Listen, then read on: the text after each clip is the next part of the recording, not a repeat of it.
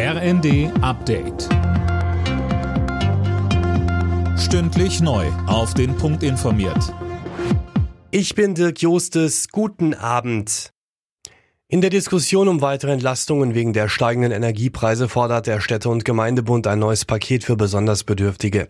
Geschäftsführer Landsberg sagte der neuen Osnabrücker Zeitung, am einfachsten wären zeitlich befristete Zulagen nach Einkommen und Kinderanzahl. Aber es gibt auch Stimmen gegen immer weitere Hilfen. Martin Werding vom Sachverständigenrat Wirtschaft sagt dem ZDF. Worum geht's jetzt? Also jedenfalls mal auch darum, die Energiekosten, die nun steigen, äh, nicht komplett vom Staat übernehmen zu lassen. Wir müssen darauf als Bürger reagieren, uns anpassen. Wenn der Staat alle Strom-, alle Heizkostensteigerungen übernehmen würde, würde er definitiv sich überfordern. Oder wenn er das auf Pump macht, würde er eben die Lasten in die Zukunft wälzen. Auch das ist nicht vorstellbar. SPD-Chef Klingbeil wirft Wirtschaftsminister Habeck von den Grünen handwerkliche Fehler bei der Gasumlage vor. In der Zeit sagte er, Habeck habe zwar einen interessanten Kommunikationsstil, am Ende müsse in der Politik aber die Substanz stimmen.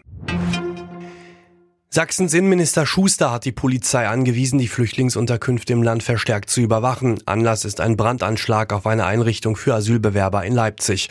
Bei der Attacke entstand geringer Schaden, verletzt wurde niemand. In der ersten Fußball-Bundesliga hat Bayern München erstmals Punkte liegen lassen. Das Topspiel gegen Borussia Mönchengladbach endete am Abend 1 zu 1.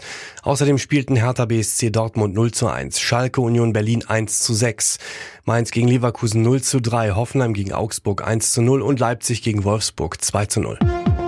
Alle Nachrichten auf rnd.de